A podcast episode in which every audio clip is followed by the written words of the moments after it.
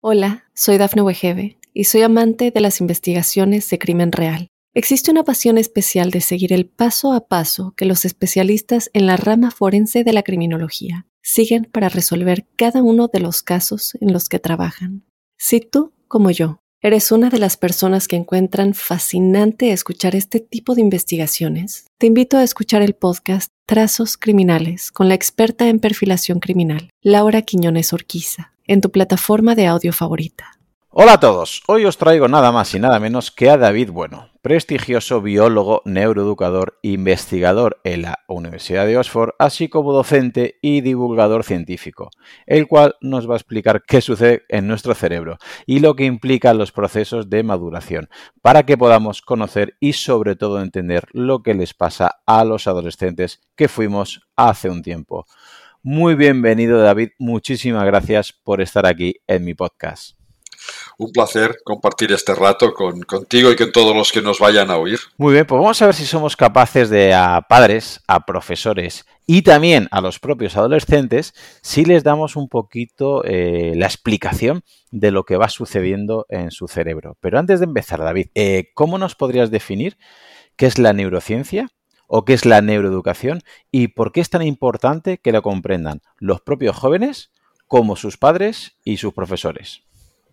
Mira, la neuroeducación es una disciplina académica que surgió pues ahora ya unos 15 años, que lo que intenta es acercar dos mundos, dos disciplinas que hasta ahora, o hasta hace 15 años, habían seguido cursos paralelos pero sin encontrarse, que es la neurociencia y la educación. Educación en sentido amplio, significa pedagogía, significa eh, psicología, significa sociología. Todo esto forma parte de los procesos educativos. ¿Para qué generar este encuentro entre estas dos disciplinas académicas? Por un motivo muy simple, y es que aprendemos con el cerebro. Así que todo lo que tenga relación con el cerebro nos ayuda a entender cómo aprendemos, por qué aprendemos, cómo cambia nuestro cerebro cada vez que aprendemos algo nuevo, cómo influyen las emociones. Hay un sinfín de preguntas y de posibles respuestas a, esta unión. La neurociencia es la ciencia que estudia el cerebro, estudia cómo se forma, cómo funciona, cómo cambia con el tiempo, y lo que se ha visto es que la educación, entendida en sentido amplio, aquellas experiencias que vivimos en un centro educativo, por supuesto, también en la familia, en la sociedad, alteran la construcción del cerebro y con ello están ah, de alguna manera influyendo en cómo nos percibimos, en cómo nos comportamos, en cómo nos, nos relacionamos con nuestro entorno. Así que de esta unión, esta unión sinérgica, lo que sale es una serie de ideas que no son un sustituto de la pedagogía. Y es algo que a mí me gusta mucho remarcar. La neuroeducación no es una nueva pedagogía es una nueva manera de aportar datos a la pedagogía para que siga optimizando los procesos educativos. Y respecto a este cerebro que eh, es lo que estás estudiando y sobre todo cómo divulgas tanto bueno en tus conferencias o en tus libros y la manera de entenderlo porque es con el órgano con el que aprendemos, deberíamos diferenciar eh, fases, es decir, el cerebro de un niño, de una persona que está en pubertad, de un adolescente, de un adulto, es el mismo con diferente tamaño simplemente, o podríamos explicar brevemente eh, franjas etarias que discriminan cada una de estas edades porque hay diferencias ya no solamente en el tamaño del cerebro, sino también en su función. Hay diferencias, no solo el, el tamaño, de hecho el tamaño a partir de la pubertad ya no cambia, Ah, van incrementando las conexiones dentro del cerebro, pero no el número de neuronas. Pero lo que sí cambia es qué tipo de aprendizaje prioriza el cerebro. Y este qué tipo de aprendizajes prioriza implica qué tipo de conexiones está haciendo. Pensemos que todo lo que aprendemos, todas las experiencias que vivimos que por algún motivo merecen ser recordadas, quedan fijadas en nuestro cerebro en conexiones entre las neuronas. Eso es lo que va haciendo a crecer no físicamente, metafóricamente, hace crecer el cerebro, hace que se nos enriquezcamos en experiencias y en conocimientos. Pero hay distintas etapas en las que el cerebro prioriza unas experiencias a otras. Muy brevemente, en los primeros años de vida, hasta los tres años, el cerebro prioriza todos aquellos aprendizajes, lo que significa todas aquellas conexiones que le permiten entender cómo es el entorno social donde vive para adaptarse a él. También el natural, por supuesto. Pero lo que más llama la atención de una niña o de un niño de, de 0 a 3 años es las demás personas. Qué cara ponen, cómo se comportan. Y con ello aprenden a cómo relacionarse con este entorno social. Somos seres sociales, vivimos dentro de una sociedad y no podríamos sobrevivir sin el entorno social. Así que eso es lo más importante. Después ya vendrá el resto. Esto hace que, por ejemplo, se ha visto que ah, las niñas y niños que a esta edad viven en un entorno de alta conflictividad, el tipo de conexiones que se generan es ligeramente diferente a los que viven en un entorno de relativa estabilidad. Y esto hace que sean más impulsivos y por oposición menos reflexivos. Y cuando crezcan les pediremos que reflexionen sobre todo lo que aprenden. Y eso habrá, dependerá en parte de ese ambiente de infancia. ¿Por qué más impulsivos? A ver, no es bueno ni es malo. El cerebro se adapta a lo que encuentra. Si el entorno es conflictivo, es que las amenazas abundan. ¿Y cómo respondemos ante una amenaza? Pensando. Imposible. Llegaríamos siempre tarde. La reflexión es lenta. La impulsividad es muy rápida. Su cerebro se adapta y les vuelve impulsivos por simple supervivencia. Hay una segunda etapa. A partir de aquí, por supuesto, todo es reconducible. Quiero decir, una niña o un niño que sean impulsivos por algún motivo social de, infancia, después es perfectamente reconducible, especialmente en la adolescencia, que es una segunda oportunidad. Lo que pasa es que lo que se aprende en días o semanas durante la infancia, después a veces hacen falta meses o años para reconducirlo en la adolescencia o en la juventud. Y muchas veces ah, o no tenemos paciencia los propios adultos o no nos damos cuenta. Estoy pensando ahora como docente, ¿vale? Yo empecé dando clases a lo que era sexto, séptimo y octavo de EGB, ahora sería sexto y primero y segundo de la ESO. Mm. Imaginemos que nos entra pues un chico o una chica primero de la ESO con algún problema de impulsividad. Y yo hago todo lo que puedo para transmitirle confianza, que sea capaz de reflexionar. Termina primero de la ESO y digo, casi no he conseguido nada. No, es que es más lento. Que seguramente cuando termine cuarto de la ESO diremos entre todo el equipo docente, por fin lo hemos conseguido. Y eso es lo que tenemos que ir a buscar. O como padres exactamente igual. Ah, el tiempo, dar tiempo para que se produzcan estos, estos cambios.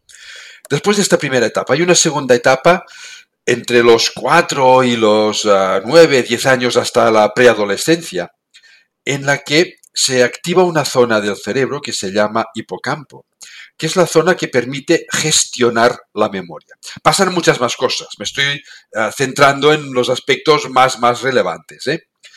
Es, decía, el hipocampo es la zona que permite gestionar la memoria. La memoria no está en el hipocampo, está por todo el cerebro en conexiones. Pero el hipocampo viene a ser como una lista de preferidos de un buscador de Internet, donde no están las páginas, están los enlaces que te llevan a la página. Pues el hipocampo tiene los enlaces que nos llevan a las memorias que hemos ido acumulando. Por eso nadie recuerda nada antes de los tres años. Aprendimos mucho, pero no lo sabemos, porque el hipocampo no lo registró. Esto hace que esta segunda etapa sea la más importante para las destrezas académicas, las competencias básicas, porque por primera vez pueden aprender cosas que después van a poder usar a voluntad o recuperar de su memoria cuando ellos quieran. Es la época de, bueno, uh, lectoescritura, lógico-matemática, la memoria, pero la memoria por sí misma, la memoria sigue siendo importante, no la devaluemos, pero por sí misma. Después ya aprenderán cosas interesantes para su vida. Aquí es trabajarla para mejorar la plasticidad, la capacidad de hacer conexiones nuevas. Es igual que aprendan, no sé, la lista de los reyes godos. Ya sé que ahora no está en el currículum, pero en mi época sí. O que aprendan los jugadores de su equipo de fútbol favorito. A veces los nombres son tan raros como los de los reyes godos, ¿no? Lo importante es ejercitar la memoria con algo que les motive y después ya la van a usar. Y la van a usar cuando lleguen a la adolescencia, que es la época en que el cerebro prioriza las conexiones de más larga distancia, que son las que permiten los aprendizajes más complejos, más sofisticados, más reflexivos, aquellos que van a construir la personalidad del joven y del adulto. Por eso es importante consolidar las destrezas básicas, las competencias antes, para que cuando llegue la adolescencia, la secundaria, el bachillerato, las formaciones, los grados de, o los módulos de formación profesional, pues todo esto ya esté suficientemente consolidado para que puedan aprender lo que les va a convertir en, en adultos. Para pasar de niño a adulto, leemos en tus libros que la fisiología, la naturaleza, parece como que se ha inventado un pequeño proceso ¿no? Obviamente que es natural, una metamorfosis que no lo dices de manera eh, como si fuera una metáfora, sino que igual que hay un pequeñísimo cambio físico, óseo, eh, muscular y demás, hay un cambio mucho más grande a nivel cerebral. Es decir, se ha inventado, entre comillas, para que nos entiendan los oyentes, esta adolescencia que nos permite pasar de niños a adultos, pero sobre todo a nivel cerebral. ¿Es así, David? Es así. A nivel cerebral, los cambios que se producen en la adolescencia son equiparables a una metamorfosis en otros organismos, en otros animales, que experimentan metamorfosis en todo su cuerpo. Nuestro cuerpo no cambia tanto como el de un insecto. Los insectos pasan una metamorfosis de larvas a mariposas o a escarabajos o a lo que sea. Nosotros no. Seguimos siendo seres humanos con la misma forma, pero nuestro cerebro sí que experimenta un cambio del mismo calibre. Y eso por evolución, se ha inventado, se ha fijado en nuestra especie por dos motivos. Uno es porque tenemos unas capacidades cognitivas de aprendizaje extraordinariamente más altas que cualquier otro animal. Todos los mamíferos, todos, cuando son crías, pueden aprender cosas nuevas. Y cuando son adultos, las pueden usar y ya no pueden aprender cosas nuevas. Nosotros tenemos tantas cosas nuevas que aprender durante la infancia que la infancia no es suficiente para, adquirirlas todas. La adolescencia lo que hace es alargar este periodo de formación para poder ah, aprender todo lo que nos haga falta. Ya desde el Paleolítico, no es algo nuevo, ¿eh? Ya en el Paleolítico nuestros ancestros tenían adolescencia. Un poquito más corta que la nuestra, pero tenían adolescencia. Este es un aspecto. Y después hay otro aspecto, que es que todas las crías de mamífero son juguetonas. Les gusta jugar, les gusta experimentar con su entorno. Pero cuando se vuelven adultas, dejan de jugar y dejan de experimentar con su entorno. Nosotros, lo que nos hace diferentes realmente, es que estamos constantemente experimentando con nuestro entorno. Como adultos nos encantan las novedades, descubrir cosas nuevas, jugar entre nosotros, jugar a deportes, a juegos de mesa, a lo que sea. En cierta manera, la adolescencia, bueno, es todo esto es lo que nos permite ser creativos, que es el punto básico de supervivencia para la especie humana, poder inventar cosas nuevas que nos permitan salir adelante cuando hay alguna situación que no nos va demasiado bien. Ser creativos. Pues bien, la adolescencia permite no solo incrementar el tiempo de aprendizaje, sino además también permite que estas características infantiles no se terminen de perder y se mantengan en la edad adulta. Y sigamos siendo creativos, juguetones, con ganas de experimentar cosas nuevas. Para que entienda eh, la audiencia bien eh, cómo va a seguir el podcast, me hace mucha ilusión que personalmente nos expliques tres partes eh, cerebrales que, por lo menos yo personalmente, son desde que las leí tanto de Marcos Vázquez como en tus libros, me ha permitido organizar un poquito más de dónde viene la planificación, ciertas emociones, a lo que llamamos madurez, y que creo que es muy importante que la gente lo tenga claro y te digo la verdad, tu libro lo uso en clases de secundaria y muchos alumnos se ven reconocidos en lo que vamos a hablar a continuación. Así que me hace mucha ilusión que hablemos de tres partes. Vamos a empezar por la primera. ¿Por qué es tan importante que hablemos de la corteza prefrontal para que padres, eh, profesores, comprendamos cómo van a actuar los adolescentes, sobre todo aquellos que no tengan esta corteza prefrontal tan eh, madura, tan desarrollada y que los propios alumnos entiendan qué es lo que sucede. Mira, la corteza prefrontal es la zona superficial y más anterior de nuestro cerebro, está justo detrás de nuestra frente. Y es ah, la más moderna desde el punto de vista evolutivo, es la que más ha crecido durante la evolución desde los ah, primates antecesores nuestros hasta, hasta nosotros, es la que se encarga de, los, ah, de gestionar los comportamientos más complejos y más elaborados. La capacidad de reflexionar sobre lo que hacemos, sobre lo que hemos hecho y sobre lo que queremos o vamos a hacer. Visión de pasado, de presente y de futuro. Somos la única especie que tiene visión de futuro. Nos permite también planificar. Es esta visión de futuro. A partir de lo que sé, experiencias pasadas, aprendizajes anteriores, a partir de lo que estoy viviendo ahora, puedo planificar qué debo hacer para conseguir el objetivo que yo me haya marcado, sea cual sea. Reflexionar, planificar. Decidir es la zona que nos permite decidir usando las reflexiones y los razonamientos que hemos hecho. Se ha visto que todas las decisiones que tomamos, absolutamente todas, se basan en ah, mecanismos emocionales. Siempre hay emociones detrás de cualquier decisión que tomamos. Y si antes hemos reflexionado, también habrá reflexión detrás de las decisiones que tomamos. Si antes no hemos reflexionado, nuestras decisiones serán casi al 100% emocionales. De ahí la gran importancia de desarrollar esta zona del cerebro. Poder decidir no solo guiados por nuestros impulsos, sino guiados por nuestros objetivos vitales. Y también es la zona que nos permite conocer y gestionar nuestro estado emocional. Las emociones son impulsivas, pero una vez se han generado, podemos racionalizarlas, reflexionar sobre ellas y, si hace falta, reconducirlas.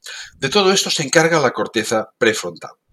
Bien, durante la adolescencia, la corteza prefrontal es la zona que más cambia de nuestro cerebro, con diferencia.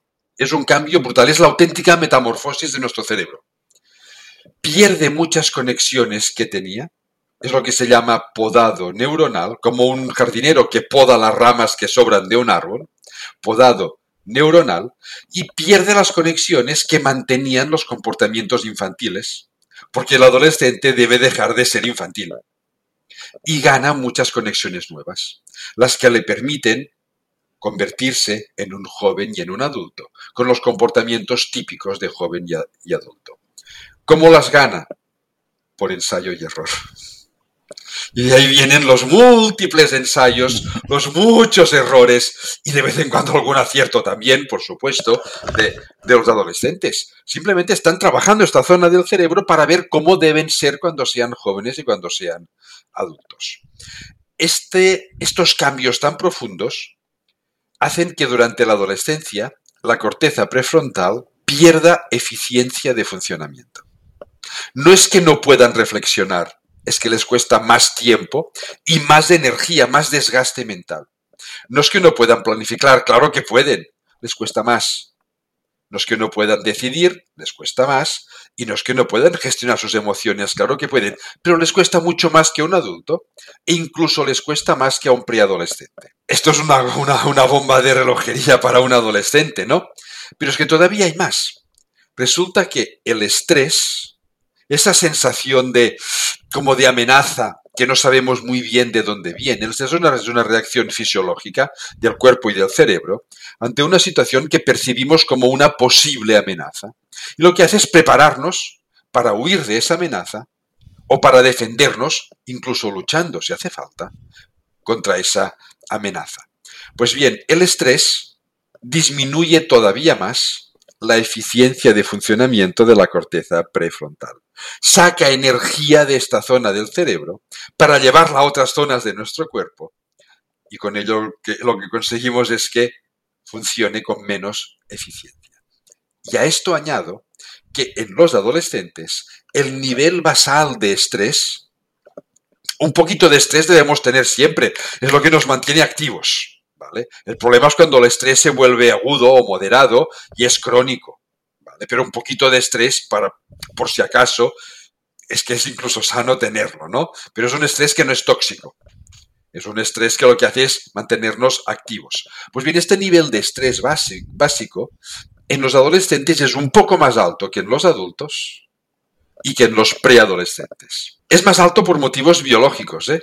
Simplemente se están enfrentando por primera vez a situaciones de adulto, sin haber sido jamás adultos. Les falta la experiencia que los adultos se supone que hemos ido acumulando a base de años.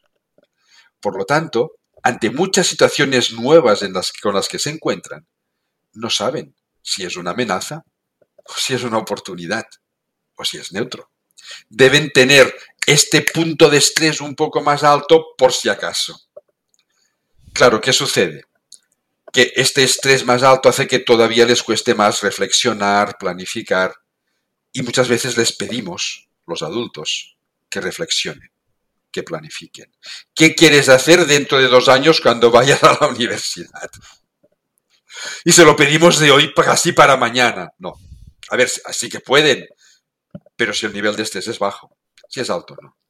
O a veces han hecho cualquier, bueno, cosa incorrecta y que a lo mejor debemos amonestarles. Y a veces, y lo digo claramente, a veces es sano amonestarles cuando hace falta, pero hay que buscar el momento. Porque si yo empiezo, a ver, oye, dime, ¿por qué has hecho esto? A ver, piensa, cuéntamelo, venga, pero, pero, ¿y ahora qué vas a hacer? Y lo digo de esta manera. Lo que consigo es que su estrés todavía crezca más porque me ve como una amenaza. estoy riñendo, soy una amenaza. El estrés aumenta, le pido que reflexione, al mismo tiempo se lo estoy poniendo más difícil.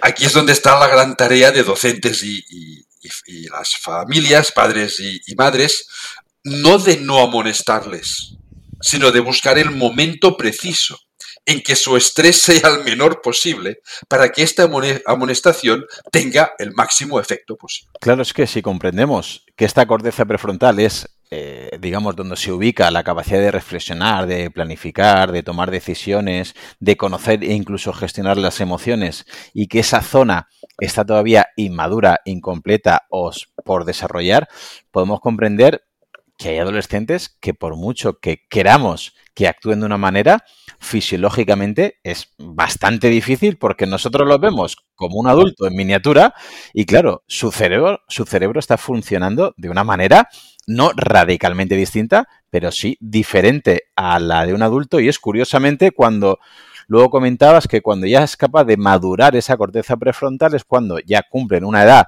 ¿no? que podría ir desde los 18, 20 a los 30, 34, según en cada caso, dice, hay que ver fulanito lo bien que está lo trabajador, lo estudiante que se ha convertido cuando con 14 años era una bomba, era un veleta, era una persona, ¿no? Son esos cambios que nos llaman mucho la atención y podría, entre otras cosas, estar detrás esta maduración de la corteza. Sin duda, sin duda, está detrás. La corteza madura guiada por unos programas genéticos y va madurando lentamente y también madura influenciada por el ambiente. Un ambiente que facilite la reflexión permite que madure un poquito antes. Y un ambiente que haga todo lo contrario, pues retrasa este proceso. Eso es algo muy curioso. A veces nos damos cuenta, los que nos dedicamos a la docencia, por ejemplo, que, bueno, se van de vacaciones en verano, pues a finales o mediados de, de junio, y pensamos, qué suerte, porque la clase siempre es un poco más revolucionada, llega el calor, llevan muchos meses es estudiando, regresan en septiembre y dices, han cambiado. Se han hecho grandes, se han hecho adultos, o jóvenes, jóvenes adultos. Puede pasar a los 15, 16, 17 o 18 años, depende de cada uno. Y ese cambio se ha producido en verano. Y piensas, ¿y por qué no se produjo durante el curso, no? Bueno, pues porque en verano probablemente el nivel de estrés bajó. Estaban de vacaciones y eso ha favorecido su cerebro. Eh, la verdad es que muy interesante reflexionar al respecto, pero claro, como bien decías, yo esto, por ejemplo, lo intento llevar a cabo con mis hijos y con mis alumnos y reconozco que hay momentos que soy el primero que, me cuesta aplicar esta reflexión y esta, digamos, esta calma. La otra, eh, la segunda pata de la mesa que me gustaría ver de las tres es la amígdala, porque también creo que es muy importante que tengamos en cuenta que tienen una amígdala en esta edad hiperreactiva y que eh, me gustaría que nos describieras, David, qué repercusión tiene fisiológica para ellos y, obviamente, para nosotros como educadores o como padres. Sí, mira, la, amígdala es la, la zona del cerebro que genera las emociones, no las gestiona. Antes he dicho que las gestionaba la corteza prefrontal. La amígdala las genera. La amígdala es una zona de funcionamiento automatizado de nuestro cerebro. Consume muy poca energía, lo que permite respuestas muy rápidas. De hecho, las emociones son respuestas rápidas ante situaciones que requieren un comportamiento urgente. La reflexión siempre es más lenta. Ante una amenaza, huyo, me defiendo, ante una oportunidad, me sorprendo para aprovecharla, ante una situación agradable muestro alegría porque sí estoy más confiado. Hay muchísimas emociones diferentes. Durante la adolescencia, la amígdala se vuelve, como decías tú muy bien, se vuelve hiperreactiva. Significa que responden con mucha más intensidad y con mucha más rapidez de manera emocional. Las emociones son impulsivas.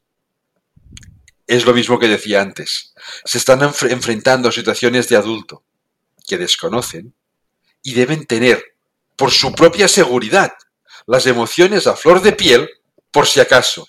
Porque a lo mejor no han visto venir una amenaza y cuando se la encuentran la tienen delante y tienen que responder rápido. Por su propia seguridad, tal como suena. O una oportunidad, tienen que aprovecharla rápido. Por eso tienen estas oscilaciones y ahora ríen, ahora lloran, ahora están enfadados, ahora protestan, ahora eh, están tristes, porque las situaciones les van alterando, activando de, de, distinta forma la amígdala. La amígdala lo que hace es activar sistemas endocrinos, hormonales de nuestro cuerpo para que responda según cada emoción. El miedo, por ejemplo, activa la musculatura para que podamos huir. La sorpresa activa el cerebro para que estemos atentos a aquella situación que, no estábamos esperando y que no es en principio una amenaza, por poner un par de, de ejemplos. Aquí es muy importante decir también que, por supuesto, los adultos también tenemos amígdala y también tenemos emociones y nos sirven exactamente para lo mismo. Y eso es lo que a veces dificulta la comprensión entre adolescentes y sus padres o maestros. Ellos nos responden de una forma inadecuada porque están aprendiendo cómo responder de forma adecuada.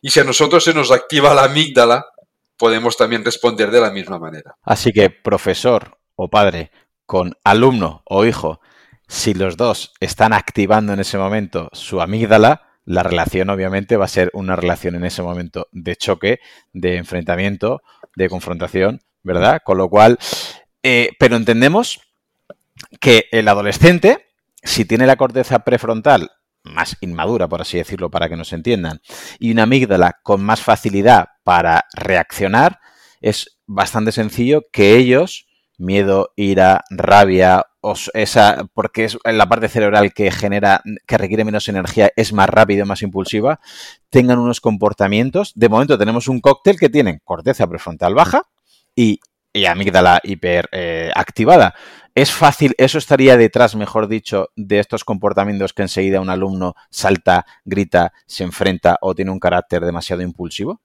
Sí, sí, sí. Es justo la combinación de estas dos zonas. Una amígdala hiperreactiva y una corteza prefrontal con menos eficiencia de funcionamiento.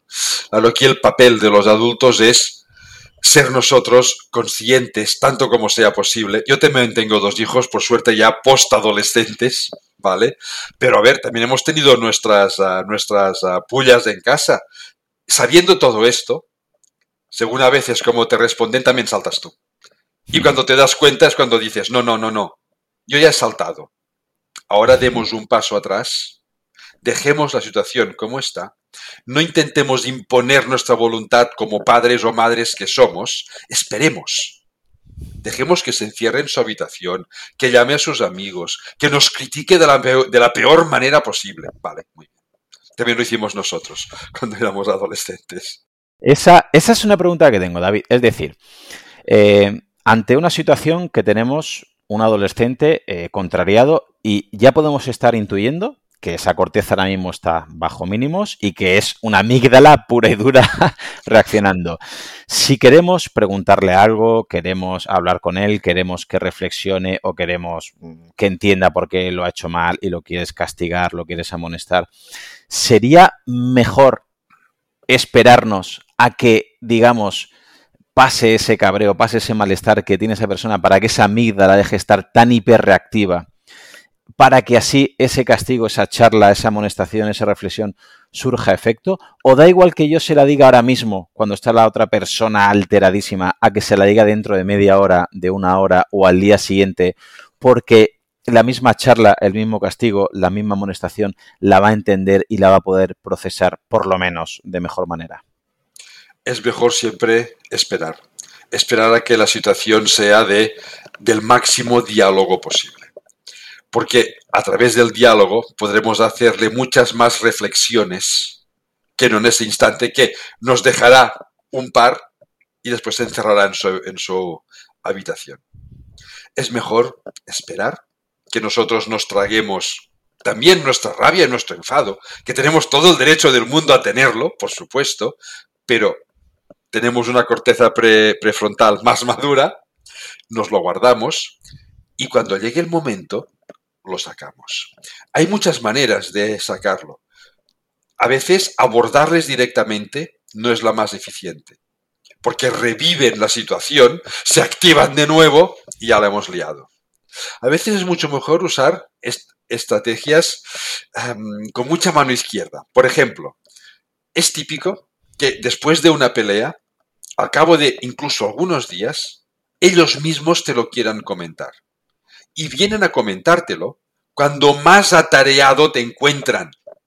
Cuando estás cocinando, al mismo tiempo que suena la lavadora que acaba de terminar, al mismo tiempo que te suena el móvil. Entonces, cuando vienen a, decirte algo, tienes que estar por ellos sin hacer ver que estás por ellos, para que no se, sientan demasiado protagonistas, por supuesto, ¿no? Pero sí que tienes que es escucharles aunque se te quemen las albóndigas, ¿vale? Ya las otras. Tienes que estar pendiente porque ellos vendrán en ese instante porque saben que estás con la guardia baja y que no podrás prestarles mucha atención. Así que disimuladamente es el momento de prestarles más atención. Y después hay otro recurso que funciona. Bueno, eso significa que debemos estar en casa cuando ellos estén también. Para que encuentren el momento adecuado porque si no estamos en casa no lo van a encontrar. Y hay otra estrategia que a veces funciona muy bien y es trasladar la situación a una tercera persona. Pasados unos días, si él o ella no nos ha sacado el tema y nosotros no hemos encontrado el momento ideal, siempre podemos decir, oye, una, una cosa, una, un amigo mío que tiene un hijo más o menos de tu edad, su hijo le ha comentado que tiene un amigo o sea, es el amigo del hijo de un amigo que le ha explicado y tú le montas una historia más o menos parecida a lo que tú quieres preguntarle a él directamente. ¿Qué sucede? Que los adolescentes se desviven por ayudar, son muy empáticos. Eso no va por ellos. Y tú les preguntas, oye, tú que tienes más o menos su misma edad, ¿tú qué crees que le está pasando? ¿O, tú qué le aconsejarías? O... Y te lo sueltan como si nada. Y una vez están soltados cuando se dan cuenta de que eso iba por ellos. Pero ya han reflexionado. ¿Qué es lo que tú querías?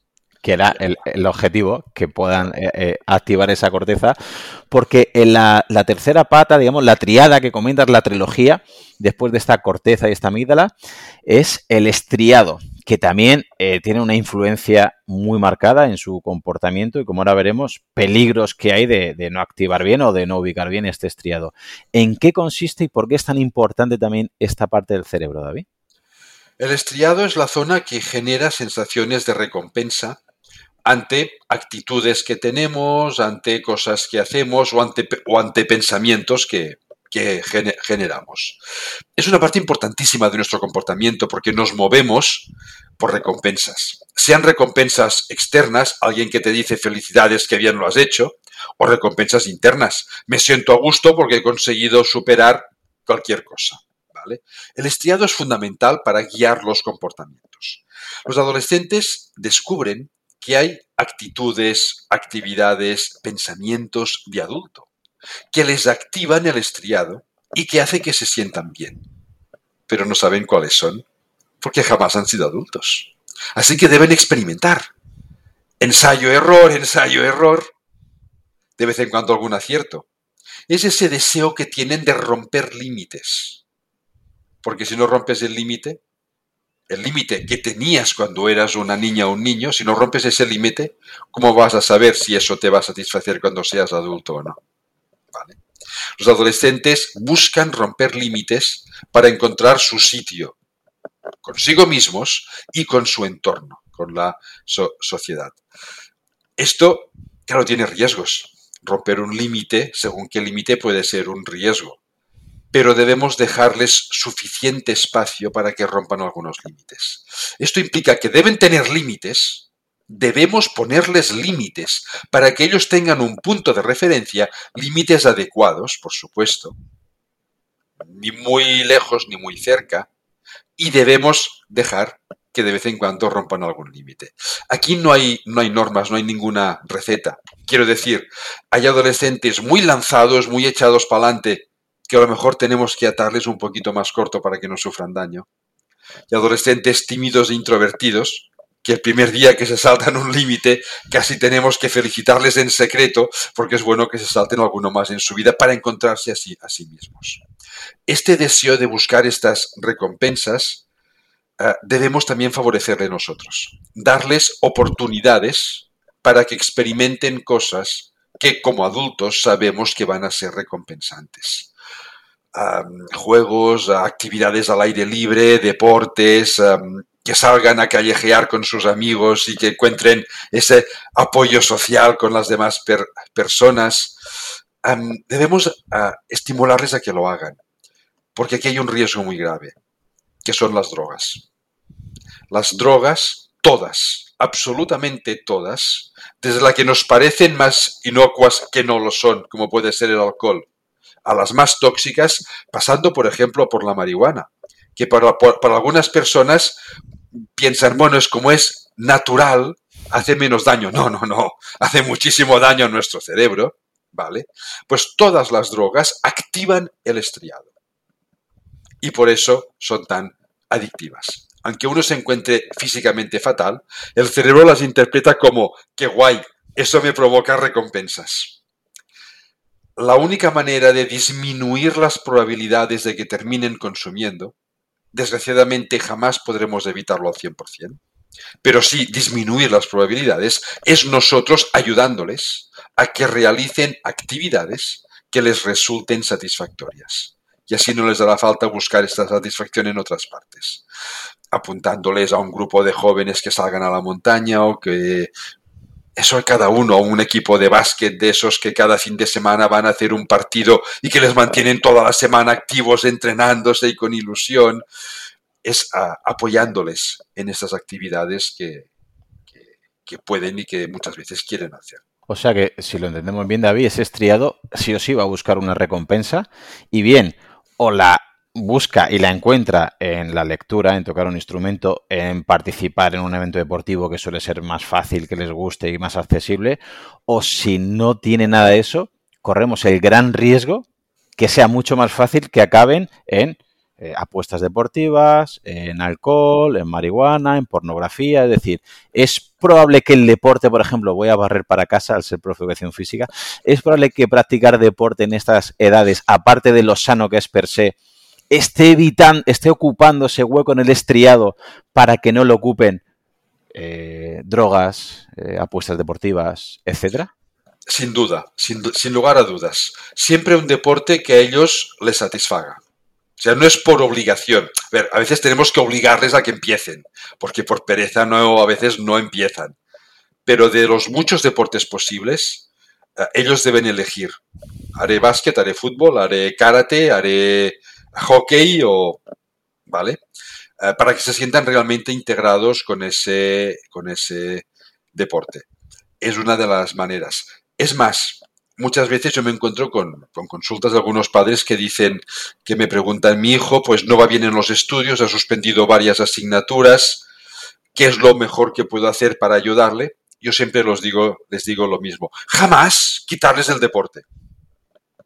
Jamás. Aunque después tarden un año más en sacarse lo que sea. La vida es muy larga. Si no les quitas el deporte, encontrarán esa satisfacción y será mucho más fácil que les mantengas en el camino recto para que después no tengan ninguna, ninguna consecuencia. Si están estresados por los estudios, que a lo mejor no les gustan, no les interesan, y encima les quitas lo que les interesa, les estás dejando en manos de estas posibles adicciones, y entre ellas, no la hemos nombrado antes, la adicción a la tecnología. Pues David, no te imaginas eh, lo que te agradezco que digas estas palabras, estas conclusiones, estas reflexiones, porque como docente de educación física, por desgracia, lo veo eh, casi diariamente y es una lucha que tengo con padres, con familiares e incluso con, otros profesores. Para terminar la entrevista, aunque me gustaría estar mucho más tiempo contigo, pero el tiempo nos lo impide, me gustaría que hicieras una pequeña conclusión, una pequeña ley de, ley de Pareto para alumnos y para profes y padres. ¿Qué tres, cuatro cosas básicas deberíamos aplicar para obtener el 80% de los resultados, sabiendo que tienen los adolescentes una corteza más inmadura, una amígdala hiperreactiva y un estriado esperando recompensa? Mira, yo diría primero apoyo, apoyo emocional, en cualquier circunstancia.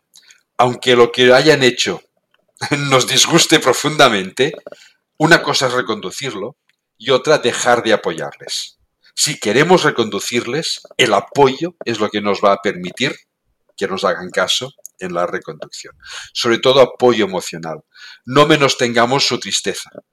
A veces están tristes y debemos compartir la tristeza con ellos. No nos dé ningún apuro ni ninguna vergüenza si vemos a nuestra hija o hijo llorando, ponernos a llorar a su lado que ellos se sientan comprendidos por nosotros. Y si están riendo, riendo, por supuesto. O si hay una cosa que les maravilla y nosotros pensamos que es una tontería, pues nos maravillamos con ellos. Apoyo. Apoyo emocional en primer lugar. En segundo lugar, estímulo estas subidas y bajadas emocionales son muy agotadoras para un adolescente, físicamente, energéticamente. Así que es fácil que caigan en, ratos de, de, no tengo ganas de hacer nada, uy, qué aburrimiento. Démosles estímulo, no sobreestimularles, sino que vean que hay cosas que hacer que a lo mejor no son cansadas, juegos, ah, deporte. Soy muy cansado intelectualmente, pues me voy a practicar un deporte o al revés, me he cansado mucho haciendo un deporte, pues me siento tranquilamente ver una serie de televisión. Y nosotros si puede ser a su lado. Porque todas las series, por a veces terribles que nos puedan parecer, comentadas, reflexionadas, siempre pueden aportar elementos interesantes para la construcción de la personalidad. Por tanto, apoyo, estímulo y el último, ejemplo. Démosles ejemplo. Aunque no lo parezca, se están fijando en lo que hacemos los adultos y después, en algunos aspectos, nos van a imitar. Así que démosles un buen ejemplo. Si yo no quiero que estén todo el día chateando con el móvil, que no me vean a mí en casa todo el día chateando con el móvil, porque van a tomar mi ejemplo. Si yo no quiero que cada vez que salen de fiesta con los amigos, vuelvan a casa con una copita de más, que ellos vean que yo en casa, pues si consumo un vasito de vino para comer, lo consumo, pero jamás una copa de más. Que vean que no pasa nada por consumir un poquito de alcohol, pero un poquito, no más. Porque entonces si entras ya en, los aspectos tóxicos para el, cerebro. Si quiero que practiquen deporte, que me vean a mí practicar deporte. Si yo les pido que me respeten, yo debo respetarles a ellos, de ejemplo. Estímulo, apoyo, ah, y ejemplo. Yo serían las, las tres cosas que diría. Muy bien, David. Pues muchísimas gracias. Eh, ha sido un placer poder entrevistarte, ¿verdad? Porque yo encarecidamente siempre recomiendo tus libros. Este en concreto para mí ha sido el del cerebro del adolescente, un antes y un después como padre y como profesor. Y antes de despedirnos, no, me gustaría que nos dijeras dónde te podríamos encontrar, si divulgas en redes sociales o en algún blog. Sí, uh, bueno, divulgo, a veces cuelgo cosas, no soy muy adicto a las redes, pero uh, pongo cosas en Twitter y en Instagram. Muy bien, pues te mando un fortísimo abrazo, David. Muchas gracias, igualmente para, para, para todos.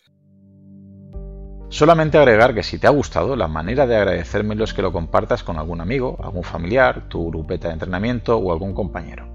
Si ves interesante el contenido y quieres escuchar los próximos episodios, suscríbete en tu reproductor de podcast habitual. También recordarte que me puedes encontrar en Instagram, Facebook y sobre todo YouTube, Twitter o en mi blog Profe Claudio Nieto, donde intento compartir información que creo interesante aclarar y divulgar.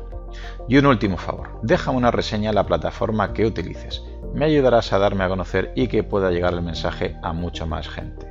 Así que con esto me despido, muchísimas gracias por escucharme y te espero en unos días por aquí con un nuevo episodio. Hasta pronto. Hola, soy Dafne Wegebe y soy amante de las investigaciones de crimen real. Existe una pasión especial de seguir el paso a paso que los especialistas en la rama forense de la criminología siguen para resolver cada uno de los casos en los que trabajan. Si tú, como yo, ¿Eres una de las personas que encuentran fascinante escuchar este tipo de investigaciones? Te invito a escuchar el podcast Trazos Criminales con la experta en perfilación criminal, Laura Quiñones Orquiza, en tu plataforma de audio favorita.